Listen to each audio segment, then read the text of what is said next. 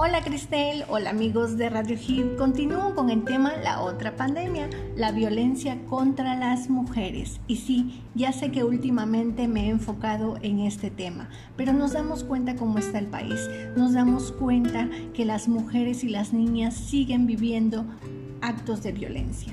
Entonces hoy vamos a ver los tipos de violencia contra las mujeres.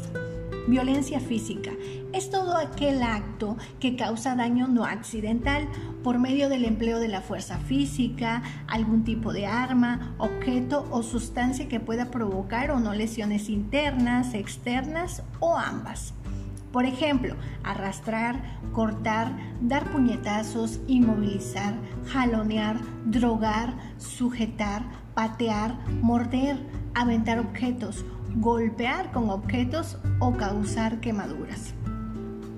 La violencia psicológica es cualquier acto u omisión que dañe la estabilidad psicológica de la víctima, la cual puede consistir en amenazas, negligencia, abandono, descuido reiterado, insultos, gritos, humillaciones, marginación o restricción a la autodeterminación, celotipia, devaluación, indiferencia, infidelidad, comparaciones destructivas, rechazo o cualquier otra que conlleve a la víctima a la depresión, al aislamiento, a la desvalorización, anulación de su autoestima o incluso al suicidio.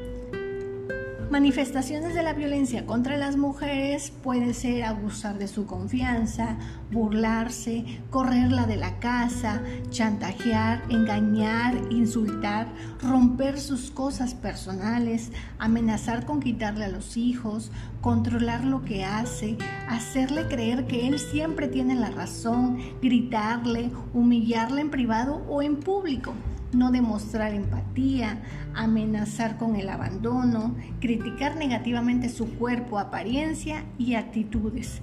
Les voy a contar la historia de Lupita. Lupita se dio cuenta que se le perdían sus objetos personales. Se le perdía su maquillaje, se le perdía su anillo, su pulsera pero se dio cuenta de algo especial, que esto ocurría cada vez que se enojaba con su esposo.